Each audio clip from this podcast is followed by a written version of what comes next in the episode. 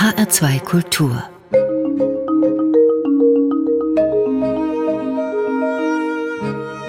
Doppelkopf Heute am Tisch mit Dr. Christiane Rabe, Direktorin der Internationalen Jugendbibliothek in München. Gastgeberin ist Juliane Spatz.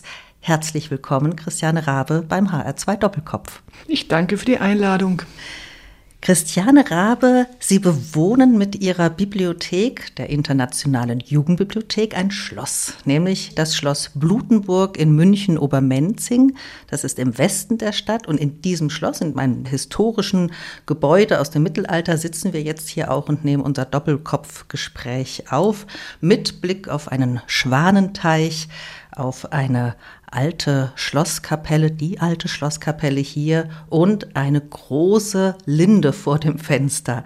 Christiane Rabe, wie kommt's, dass ausgerechnet eine Kinder- und Jugendbibliothek in einem Schloss residiert?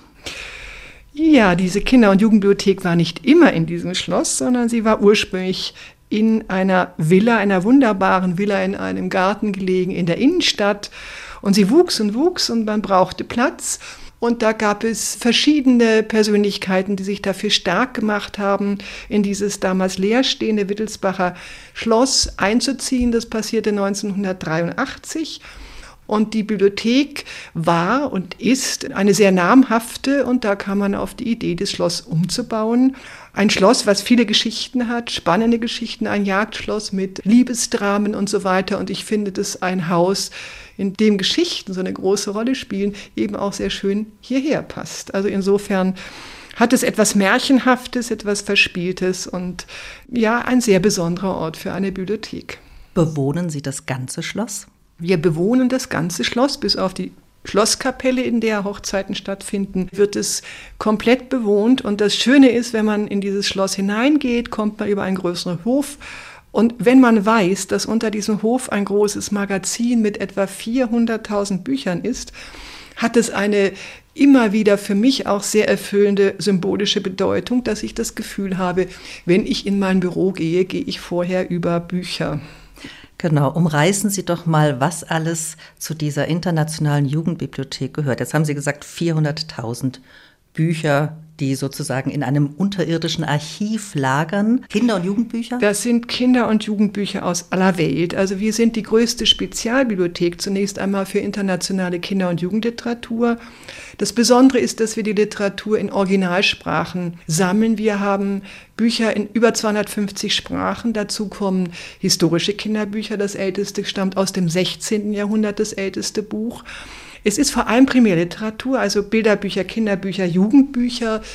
Wir haben mittlerweile 650.000, also zu den Büchern hier im Schloss gibt es noch Außenmagazine. Wir haben aber auch Sekundärliteratur. Das heißt, der Bestand ist sozusagen die Basis, auf der dann alles, was wir an Aktivitäten entwickeln, beruht. Das ist sozusagen der Fundus.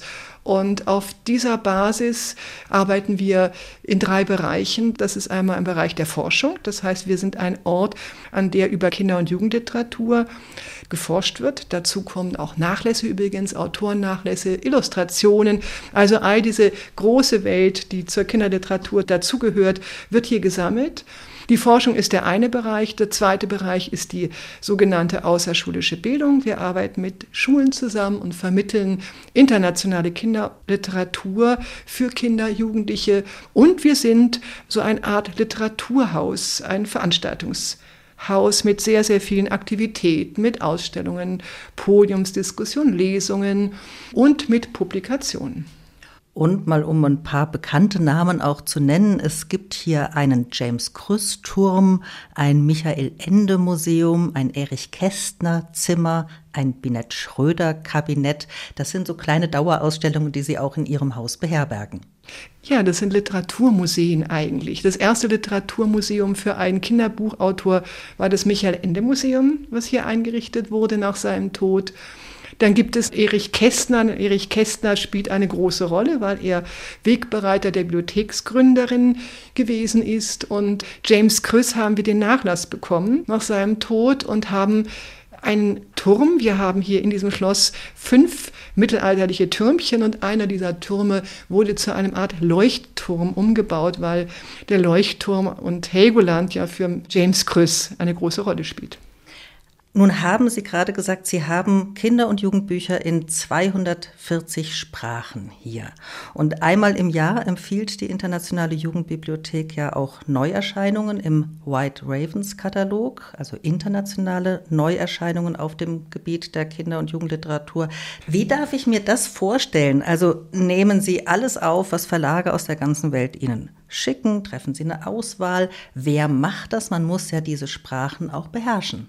Der White Ravens Katalog, den gibt es schon seit 50 Jahren. Also das ist eine internationale Buchempfehlung. Das ist eigentlich ein Herzstück der Arbeit, die wir hier haben. Wie haben wir uns das vorzustellen? Diese Bibliothek ist in jeglicher Hinsicht besonders und es betrifft auch den Bestandsaufbau. Wir bekommen die Bücher geschenkt.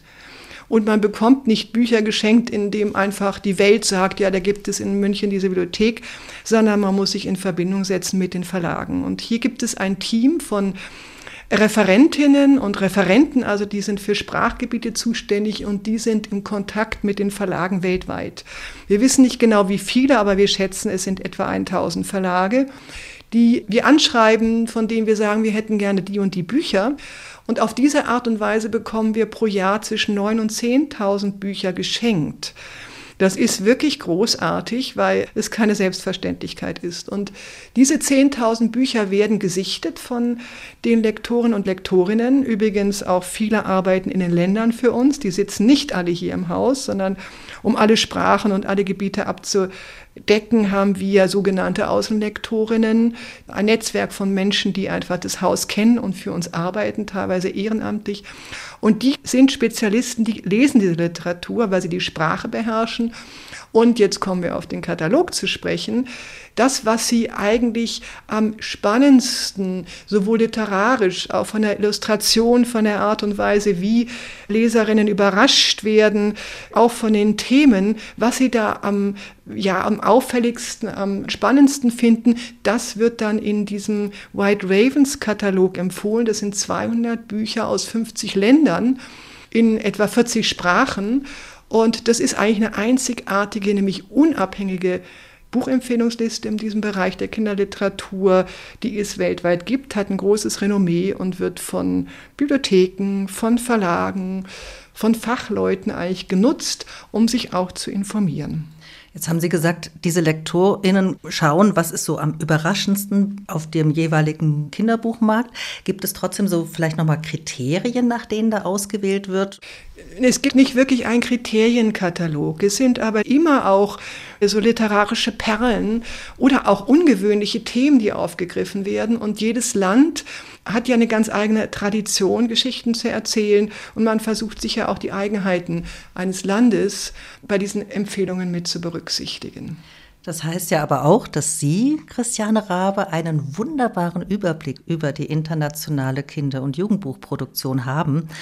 Da gibt es, wie Sie jetzt gerade gesagt haben, ja natürlich auch nationale Unterschiede. Gibt es denn auch länderübergreifende Trends, die Sie immer wieder feststellen? Das gibt es natürlich. Ich meine, das gibt schon globale Trends, die vielleicht teilweise zeitversetzt in den Buchmärkten ankommen. Die Setzungen kommen natürlich aus den großen Märkten. Das ist das englischsprachige Amerika, Großbritannien, aber auch der europäische, vor allem der westeuropäische Kinderbuchmarkt.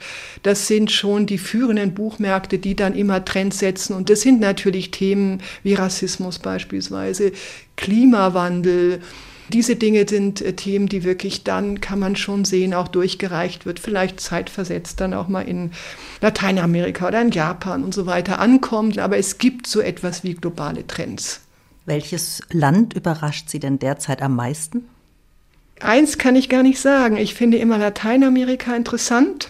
Das schaue ich mir sehr gerne an, weil mich das immer wieder in der Ästhetik der Illustration überrascht, aber auch in der Tiefsinnigkeit und in der sprachlichen Überhöhung, wie da gearbeitet wird. Das betrifft natürlich nicht alle Bücher, aber die Art und Weise, wie dort auch an der Grenze zwischen Realität und Magie erzählt wird, das finde ich etwas Faszinierendes, weil ich das hier vermisse. Und wenn man sehr viele Kinder- und Jugendbücher liest, wie ich das natürlich professionell tun muss, freue ich mich immer, wenn ich etwas lese, was mich irgendwie aus diesem, sagen wir mal, vorgegebenen Planquadrat dessen, was man kennt, ausschert und mich überrascht und dann freue ich mich. Und das finde ich oft tatsächlich eher dann mal in Übersetzungen in kleineren Verlagen als wirklich in der gängigen Kinderliteratur.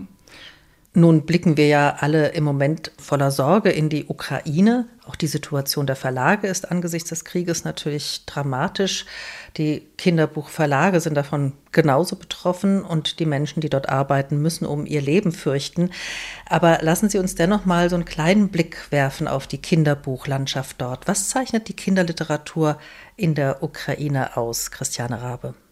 Der ukrainische Kinderbuchmarkt ist dabei, sich zu entwickeln. In den letzten, sagen wir mal, in den letzten zehn Jahren mit dem Aufbruch der Gesellschaft hin zum Westen können wir sehen, dass die sehr traditionelle, konservative Art, Geschichten zu erzählen, Sagen zu erzählen, Märchen, dass sich da neue Stimmen entwickeln. Wir finden einige wirklich interessante Autorinnen, auch Illustratorinnen, die versuchen, neue Wege zu gehen. Aber wir können uns das nicht so vorstellen, anders als in der Belletristik. Da ist die ukrainische Gegenwartsliteratur sehr, sehr stark. Da haben wir ganz namhafte Autoren, Andruchowitsch, Jadan und so weiter. Das, diese großen Namen haben wir letztendlich noch nicht, weil es ein Kinderbuchmarkt ist im Aufbruch, aber noch sehr, sehr jung. Aber diese Wurzeln, die da sind, also diese ersten Blütchen sozusagen, die müssen wir weiter fördern. Und ich bin mir sicher, dass jetzt auch infolge dieses schrecklichen Krieges da auch einiges noch passieren wird.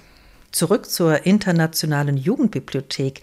Wie es zu ihrer Gründung im Jahr 1949 kam, darüber sprechen wir gleich. Jetzt aber kommen wir zu ihrem ersten Musikwunsch, Christiane Rabe.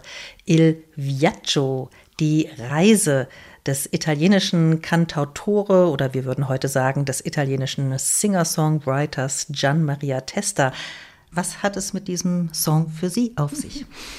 Das ist einfach eine gute Sommermusik, die gute Laune macht. Und ich finde, das muss man zwischendurch auch haben, eine gewisse Leichtigkeit.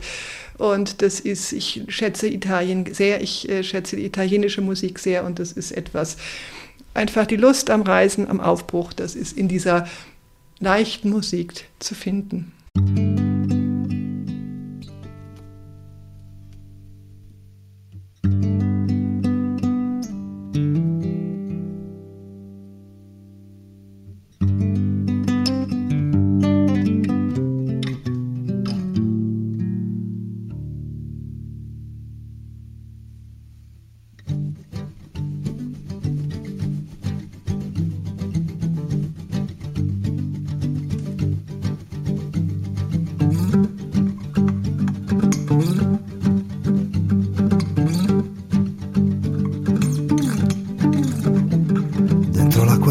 torrente così limpida e veloce scenderò.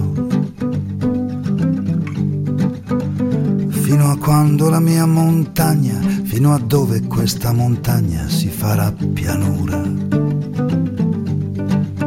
Molto lontano da questo cielo così vicino che lo puoi toccare.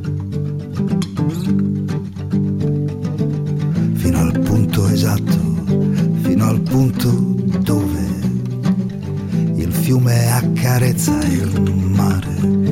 Uh, ma chissà dove il fiume incontra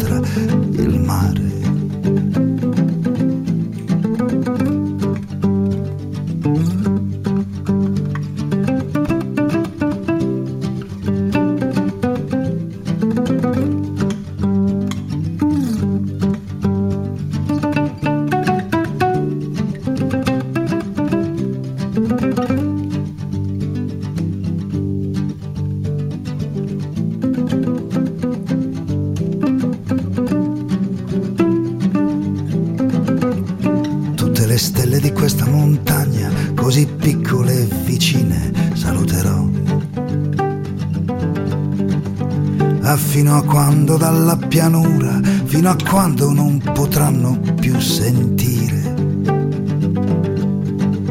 E sarò lontano da questo cielo, ma così lontano da non poterci tornare.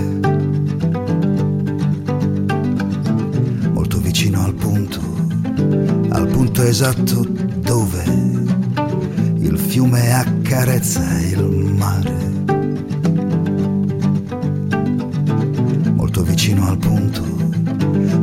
vicino a dove il fiume incontra il mare. Uh, ma chissà dove il fiume incontra il mare.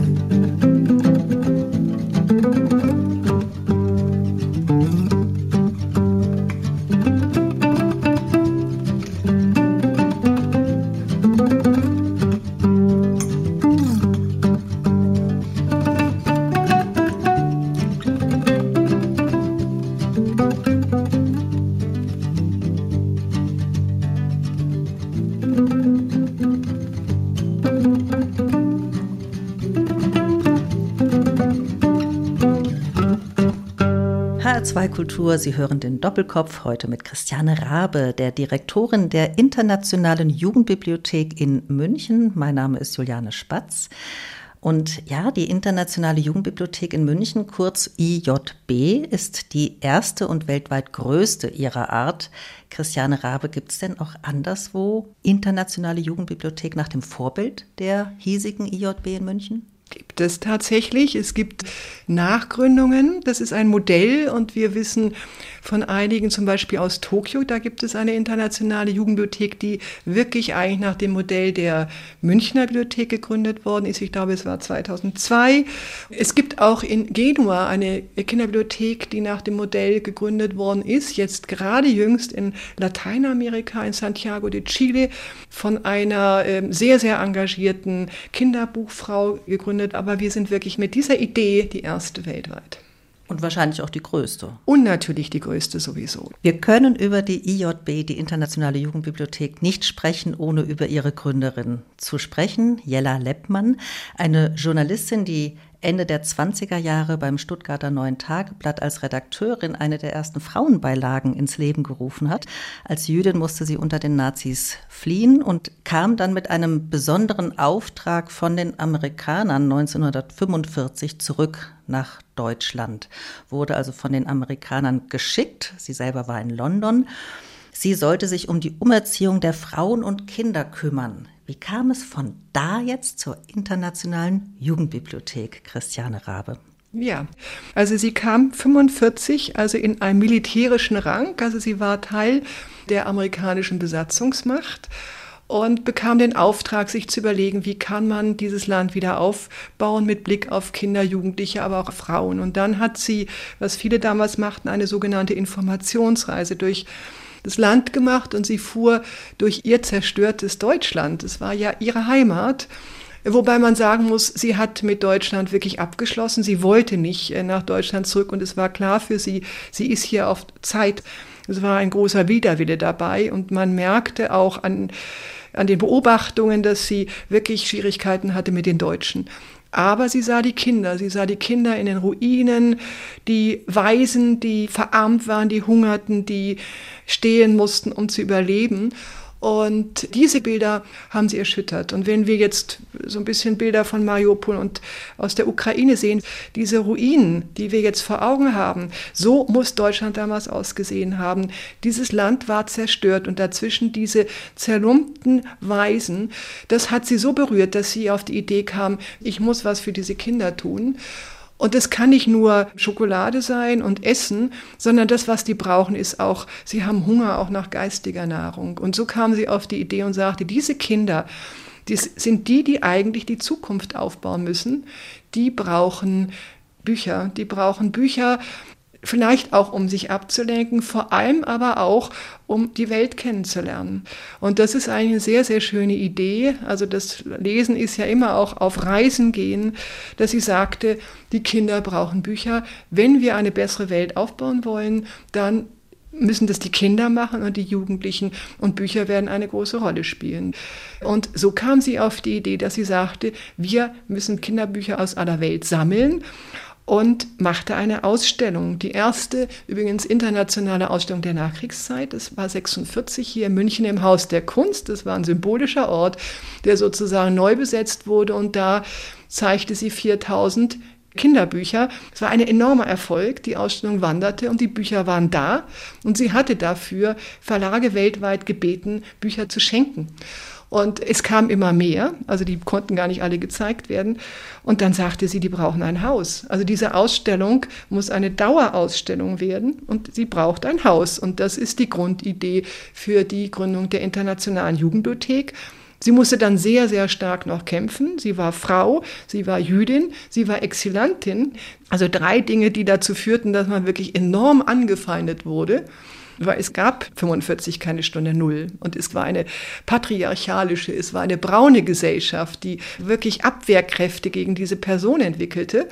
Aber Jella Leppmann war eben eine erstaunlich durchsetzungsfähige Person und überzeugt davon, dass sie was für diese Kinder tun müssten. Und es gelang ihr dann, und das war wirklich fast ein Wunder, in München eine Villa zu finden, einen schönen Ort und dort die internationale Jugendbibliothek dann 1949 zu gründen. Und das ist wirklich eine große, große Leistung.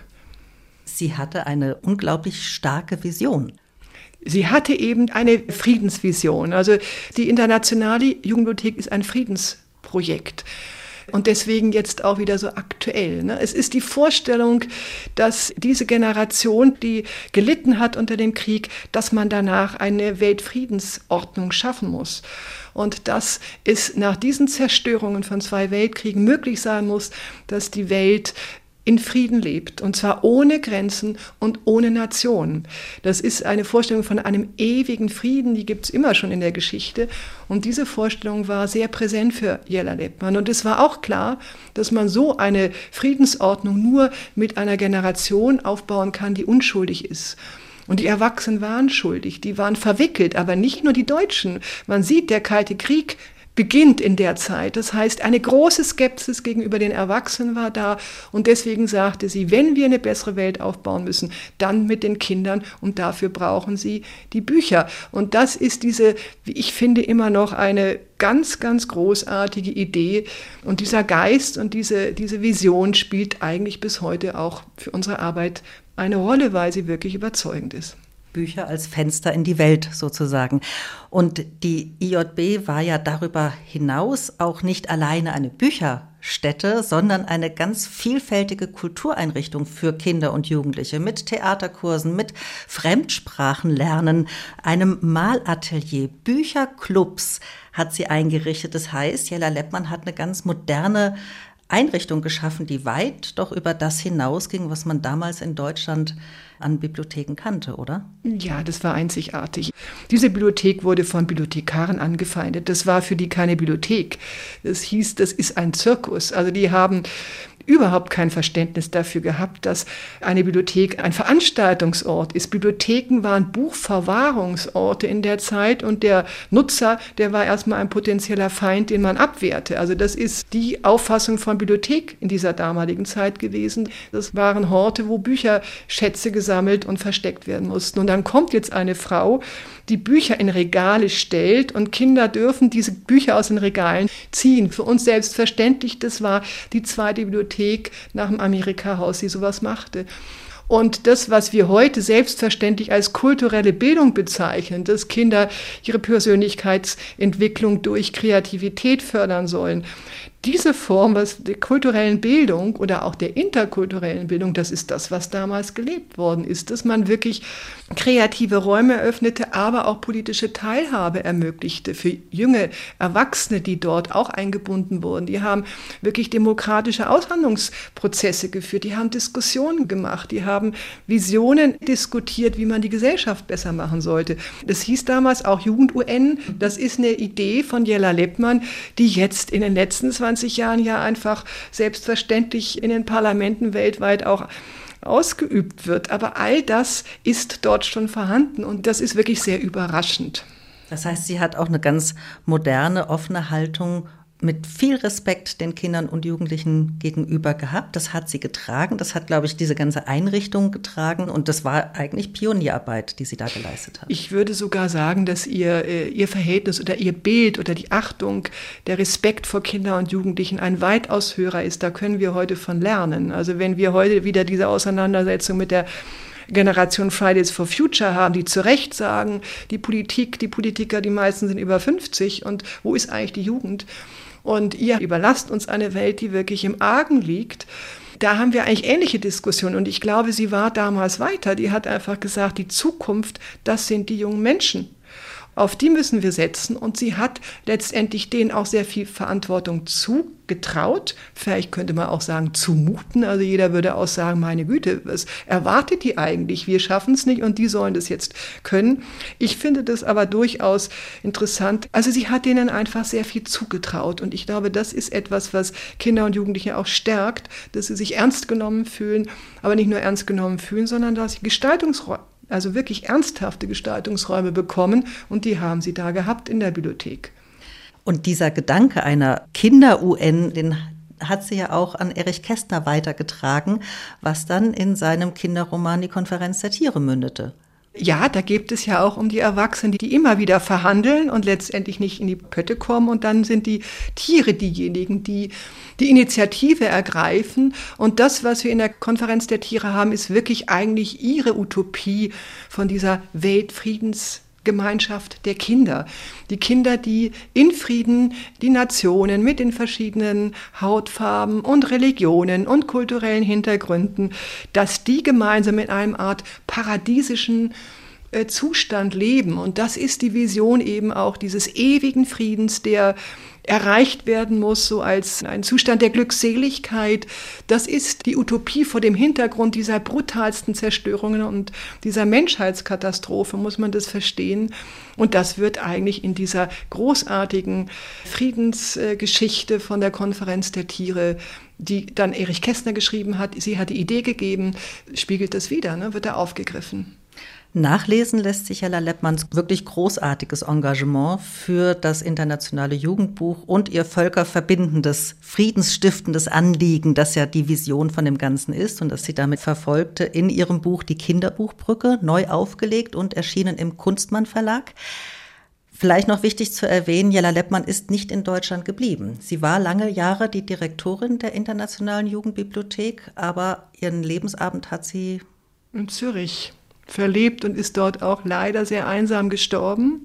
Und vielleicht auch deswegen ein bisschen vergessen, weil sie in Deutschland nicht blieb sondern wie gesagt, sie wusste, sie bleibt hier auf Zeit und sie bewirkt was, aber es war vollkommen klar, dass sie hier keine freundschaftlichen oder emotionalen Bindungen mehr hält. Dafür war einfach die Verletzung aus diesem Land wirklich als Jüdin vertrieben zu sein zu groß. Sie hat aber dann ihre Geschichte in der, eben in der Kinderbuchbrücke aufgeschrieben. Die ist 64 erschienen, jetzt wieder. Und das könnte ja ein trockener Stoff sein, eine Bibliotheksgründung. Was gibt's Trockeneres? Aber das liest sich wirklich wie ein Abenteuerroman. Das hat nichts mit dröger Biografie zu tun, sondern sie hat eine wirklich unglaublich lebendige Art. Sie ist auch so ein bisschen keck im Ton. Und man kann so wunderbar nachvollziehen, wie es ihr gelingt mit einer wirklichen Hartnäckigkeit und aber auch gepaart mit Charme, eben vor allem auch die Männer, die Entscheidungsträger, um den Finger zu wickeln. Sie reist nach Amerika und Eleanor Roosevelt unterstützt sie zum Beispiel. Erich Kästner, sie ist eine Netzwerkerin, ein ganz, ganz moderner Mensch letztendlich auch und findet wirklich ganz wichtige Personen, die sie unterstützen gegen doch eine Front von Widerstand, die sie erfahren muss in diesem Nachkriegsdeutschland, was eben wirklich weit von dem entfernt ist, was Demokratie heute ist. Dieses Interesse am Kind, also nicht nur an der Literatur selbst, sondern auch am Kind, am Jugendlichen selbst, das führen Sie hier in der Internationalen Jugendbibliothek ja auch fort. Sie haben zum Beispiel, Christiane Rabe, während des ersten Corona-Lockdowns eine Ausstellung initiiert. Kinder malen sich selbst, Kinderbildnisse aus aller Welt in Zeiten von Corona. Ja, nochmal ganz kurz zu Hela Leppmann. Für die war nicht nur das Kinderbuch, sondern die Kinderzeichnung wichtig. Und sie hat große internationale Kinderausstellungen gemacht und die wahrscheinlich wichtigste waren Selbstporträts. Eine Ausstellung, ich glaube 51 war das. Und nun kam der Lockdown und ich erinnere mich genau, ich kam Anfang März in mein Büro und da waren drei Zeichnungen von taiwanischen Kindern auf meinem Schreibtisch. Die hatte mir ein Illustrator geschickt und diese Kinder hatten Maske an. Und es hat mich unglaublich schockiert. Ich war sehr berührt, aber irgendwie auch schockiert. Für uns war das noch weit weg. Und dann ist plötzlich Corona auf meinem Tisch in Form dieser Kinderselbstbildnisse. Und dann kam der Lockdown und sofort kamen mir diese Bilder wieder in den Kopf. Das war zwei Wochen später. Und dann habe ich gesagt, wir machen jetzt einen Aufruf an die Kinder der Welt malt euch, weil diese Corona-Pandemie diese globale Dimension hatte und die Kinder eben dieses Vereinende, wollte ich zeigen, dass Kinder überall in der Welt, ob in Australien, in Amerika oder in Südafrika, überall leiden sie in, in ähnlicher Art und Weise und habe gesagt, bitte schickt uns eure Bilder, als Scans natürlich, anders war das nicht möglich. Und es war erstaunlich, wir bekamen innerhalb von vier Wochen 850 Bilder aus über 40 Ländern, auch aus Ländern wie Sri Lanka, aus Afghanistan, aus Uruguay und so weiter. Es war wirklich absolut überwältigend. Und dann haben wir eine Online-Ausstellung gemacht. Und dann habe ich mich entschieden, wir sollten unbedingt auch einen Teil dieser Illustration im Original bekommen aus dem Iran ganz, ganz großartige Illustrationen. Und dann haben wir etwa 60 Originale bekommen. Und die reisen jetzt durch, im Moment durch Amerika und auf Wanderschaft sind sie. In Impfzentren haben wir sie gezeigt und sie sind immer noch unterwegs, weil Corona ja leider uns immer noch beschäftigt. Einige der Bilder hängen auch hier in Schloss Blutenburg im Eingangsbereich. Zeit für eine nächste Musik. Sie haben Christiane Rabe den Song Seven Seconds des sengalesischen Sängers Yusun Dur ausgewählt. Er ist Träger des UNESCO Musikpreises 2004. Warum haben Sie dieses Lied gewählt? Das ist äh, ein afrikanischer Musiker und das ist von einer solchen Lebensfreude, diese Musik. Das kam mir sofort in den Sinn, als ich an diese Sendung dachte, dass wir über Internationalität sprechen. Das muss Seven Seconds sein.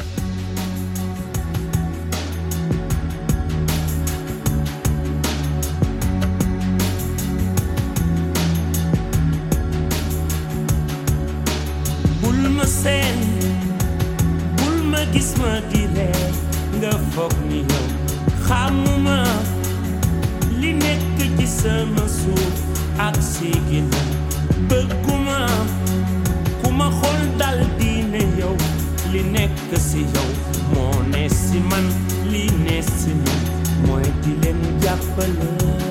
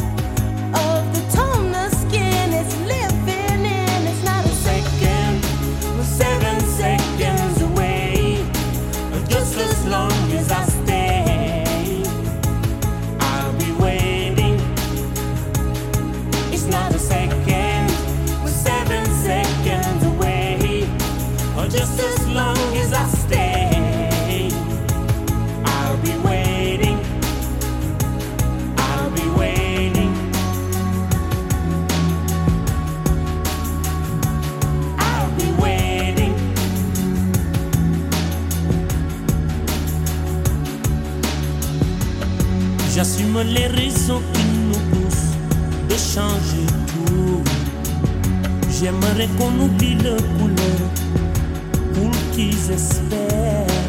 Beaucoup de sentiments, de race qu'il faut qu'ils désespèrent. Je veux les gamins ouverts, les amis pour parler de leur peine, de leur joie pour qu'ils le vivent. Des infos qui ne divisent pas.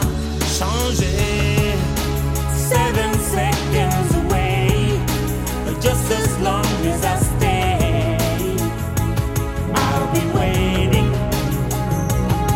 It's not the same second, we stand say.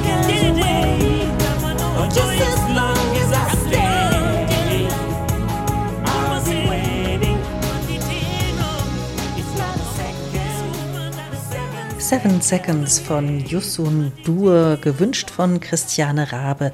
Sie leitet die Internationale Jugendbibliothek in München und ist heute zu Gast im HR2 Doppelkopf. Mein Name ist Juliane Spatz. Zum Angebot der Internationalen Jugendbibliothek gehören ja auch Wanderausstellungen, wie die, über die wir eben gesprochen haben, mit den Kinderbildnissen aus aller Welt in Zeiten von Corona. Die allererste Ausstellung, die dann zur Gründung der Internationalen Jugendbibliothek führte, die Jella Leppmann 1946 initiiert hat mit den vielen, vielen internationalen Kinder- und Jugendbüchern, die wurde ja auch zu einer Wanderausstellung. Die wurde nicht nur im Haus der Kunst in München gezeigt, sondern ist zum Beispiel auch nach Frankfurt gereist und war hier zu sehen im Frankfurter Städel. Sie ist nach Berlin gereist und in viele weitere Städte.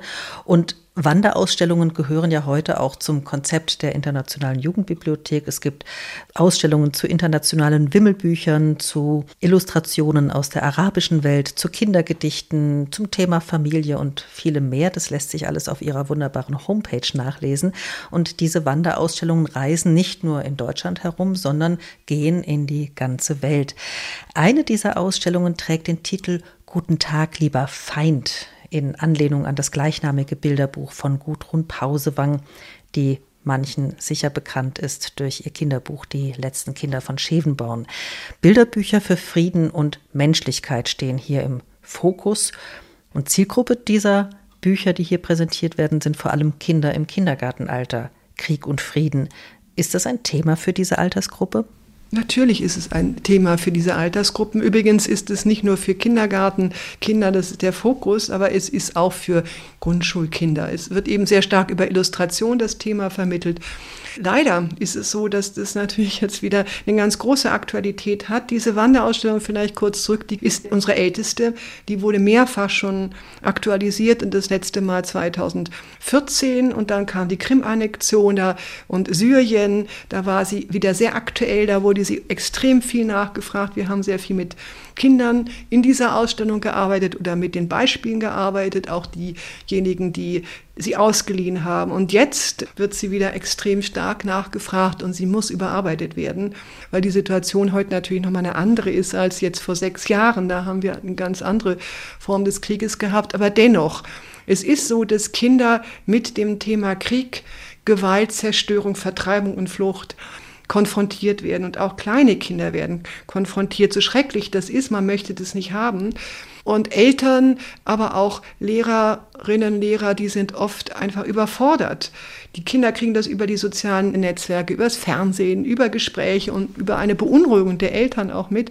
Das wird ihnen nicht verborgen bleiben. Und ich glaube, es ist dann doch wesentlich besser, über ein Bilderbuch, was ja immer durch die Illustration und auch oft durch parabelhaftes Erzählen eine Distanz zu der Realität schafft. Es wird ja dort nicht Realität eins zu eins wieder gegeben, sondern es wird auf einer, sagen wir mal, abstrakteren, märchenhaften, parabelhaften Art und Weise über Konflikte, über Gewalt auch und über Ausgrenzung, über Vorurteile und so weiter gesprochen, so dass diese Bücher durchaus Gesprächsanlässe geben können, um miteinander zu überlegen, was passiert und wie können wir Grundlagen für ein friedliches Miteinander schaffen. Weil selbst in der jetzigen Situation muss es ja irgendwann einen Frieden geben und dass es Perspektiven gibt. Wir Erwachsene müssen ja auch überlegen, wie verhalten wir uns und was ist eigentlich die Vision, was kommt danach. Es muss ja irgendwann wieder einen Frieden geben. Und mit Kindern sollte man genauso darüber sprechen. Die sollen ihre Ängste formulieren können, sie sollen sie zeichnen, sie sollen sie aufschreiben können und man soll gemeinsam über diese Situation reden. Und da können Bilderbücher, finde ich, sehr, sehr gute Anstöße geben. Viel bessere, als wenn man jetzt Nachrichten anguckt. Das ist verstörend. Das ist für uns verstörend und für Kinder auch. Und deswegen, glaube ich, ist diese Ausstellung, die über Bilder und einfache Texte arbeitet, so sinnvoll. Mal generell gefragt, was darf, was muss Literatur Kindern zumuten? Ach, das ist immer eine schwierige Frage, weil auch bei Kindern ist es so, dass Kinder sehr unterschiedlich lesen, so wie wir Erwachsene auch. Die einen lesen gerne Fantasy, die anderen mögen gerne Sachbuch, die einen sind sehr leseerfahren, die anderen sind Erstleser und tun sich schwer. Also das ist auch so, dass diese Adressierung, Altersadressierung ja nicht so einfach ist. Es hängt immer sehr davon ab, was es für Kinder sind. Und deswegen, was darf, was muss Literatur? Ich glaube, Kinder haben auch einen sehr, sehr guten Instinkt zu sagen, das möchte ich nicht, ich möchte mich damit nicht auseinandersetzen. Und ich finde auch, Jetzt, wenn wir an, an zum Beispiel an ukrainische Flüchtlingskinder denken, ich würde denen kein Buch über den Krieg geben. Das ist ja viel wichtiger, dass sie äh, sich auch mal ablenken. Bücher können ja auch Trost geben, können einfach entführen, dann kann man auch mal diese Zeit vergessen. Auch dafür sind Bücher da. Das heißt, wenn wir von therapeutischem oder bibliotherapeutischem Charakter von Büchern sprechen, dann haben Bücher da auch das Potenzial, schöne Perspektiven aufzuziehen und dass man mal abtaucht. Auch das gehört in solchen Krisenzeiten, kann da Literatur eine unheimlich große Rolle spielen. Und es muss nicht unbedingt sein, dass man mit Kindern immer nur über Krieg spricht, sondern man kann mit Kindern ja auch positive Perspektiven mit Literatur aufweisen. Also ich bin da durchaus auch dafür, dass man nicht nur sagt, wir müssen an dem Thema dran sein, sondern auch Literatur einfach so eine, so eine positive andere Möglichkeit zu eröffnen. Christiane Rabe, Sie selbst haben Malerei und Geschichte studiert. Über das Zisterzienserkloster Marienthal bei Helmstedt haben Sie promoviert. Anschließend waren Sie im KG Sauer Verlag als wissenschaftliche Lektorin und sind dann eben 2007 Direktorin der Internationalen Jugendbibliothek geworden. Wie kam das? Das ist eine gute Frage. Ich gestehe, es war einfach damals eine Lebenssituation, dass ich was Neues machen wollte und eine Bibliothek, eine Kinderbibliothek heißt ja nicht nur, dass ich Kinderbuch lesen kann und verstehen kann, mich auskenne, sondern das ist hier doch eine sehr komplexe, große Institution. Wir haben mit vielen Geldgebern zu tun. Man muss natürlich die Finanzierung im Blick haben. Man muss Entscheidungsträger, Politiker und so weiter überzeugen. Die Bibliothek ist eine Stiftung und eine Bundeseinrichtung und damit unterscheidet sie sich wirklich von allen anderen Bibliotheken, die eigentlich immer Landeseinrichtungen oder eben städtisch sind. Und wir äh, verfolgen Bundesinteresse und werden federführend vom Bund finanziert. Dazu trägt aber auch der Freistaat Bayern und die Landeshauptstadt München bei. Wir selber äh, haben darüber hinaus Projekte vom Auswärtigen Amt und von der Deutschen Forschungsgesellschaft gefördert. Wir haben Eigeneinnahmen durch unsere Veranstaltungen. Das heißt, es ist auch eine Management, Kulturmanagement-Aufgabe. Man muss gleichzeitig Kreativität mitbringen. Ich habe eben auch durch das Kunststudium natürlich einen Blick auf Illustration, was wichtig ist, und habe immer viel gelesen, bin also eine Leserin. Aber letztendlich, ich weiß nur, dass es für mich schön ist, dass man sich für mich entschieden hat. Und Sie haben Ihre Kindheit ja auch in einer ganz wichtigen, berühmten Bibliothek verbracht. Stimmt, also das muss man sagen, wobei das mir gar nicht so bewusst war, dass letztendlich auch mein Vater war ein sehr bekannter Bibliothekar, der hat die Herzog-August-Bibliothek in Wolfenbüttel geleitet. Und vieles von dem, was dort gelebt wurde, was ich sozusagen wie als DNA mitgenommen habe, eben Stipendiatenprogramm, Forschung, Ausstellungen, Lesungen, Veranstaltungen, dass die Bibliothek ein Ort, das war diese Herzog-Aus-Bibliothek, ein Ort für die Bürgerinnen und Bürger, war der Bürgerbeteiligung. Die ganze Kleinstadt war Teil, wurde in diese Bibliothek geholt. Das fand ich ganz toll. Das hat er geschafft. Damals war so eine ganz starke Demokratisierung und Öffnung der Bibliothek hin in die Stadtgesellschaft. Und da habe ich natürlich wirklich viel an Ideen mitgenommen, die ich dann hier auch mit hineingetragen habe. Und das Haus bietet sich hier ja an für gerade diese Dinge, also für diese Vielfalt an, an Möglichkeiten.